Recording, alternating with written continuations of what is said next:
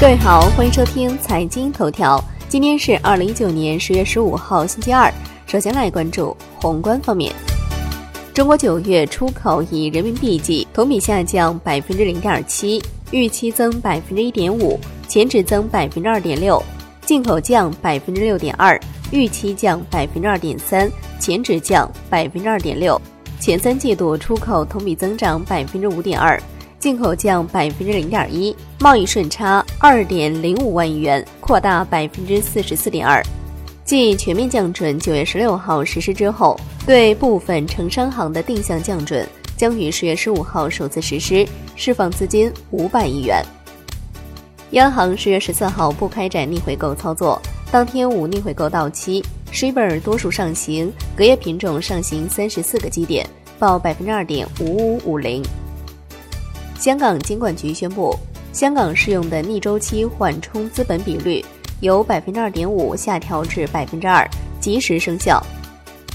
来关注国内股市，沪指收涨百分之一点一五，最终报收在三千零七点八八点；深成指涨百分之一点二四，创业板指涨百分之零点七五。两市成交额五千三百五十一亿元，北向资金净流入逾二十七亿元。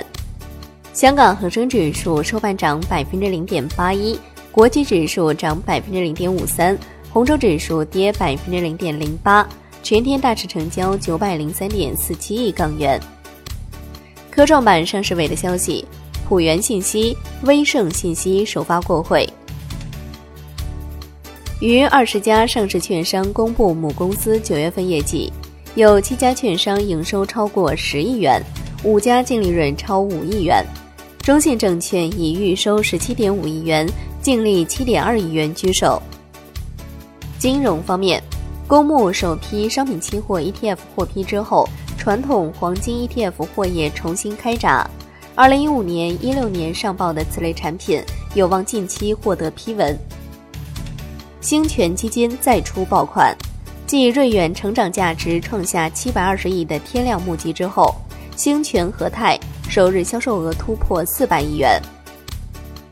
产业方面，中汽协发布数据，中国九月汽车销量二百二十七万辆，同比下降百分之五点二，为连续十五个月同比下降。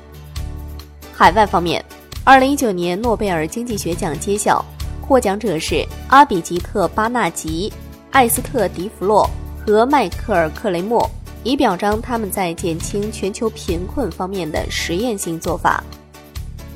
来关注国际股市，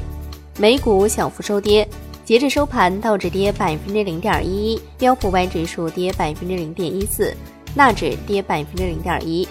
欧洲三大股指集体收跌。特斯拉公关人士表示，目前尚未获得特斯拉上海超级工厂的量产时间表，网传的消息不真实。商品方面，New Max 油期货收跌百分之二点二八。康麦斯黄金期货收涨百分之零点五七，伦敦基本金属收盘涨跌不一，而米七铜、而米七锡收涨，而米七锌、而米七镍、而米七铝、而米七铅收跌。国内商品期货夜盘多数下跌，焦炭收跌百分之四点三五。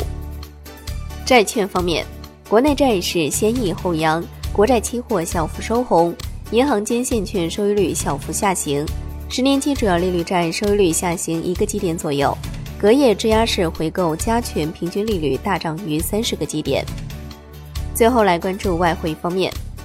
三人民币对美元十六点三十分收盘价报七点零六六九，人民币对美元中间价调升两个基点，报七点零七二五。好的，以上节目内容由万德资讯制作播出，明天同一时间再见喽。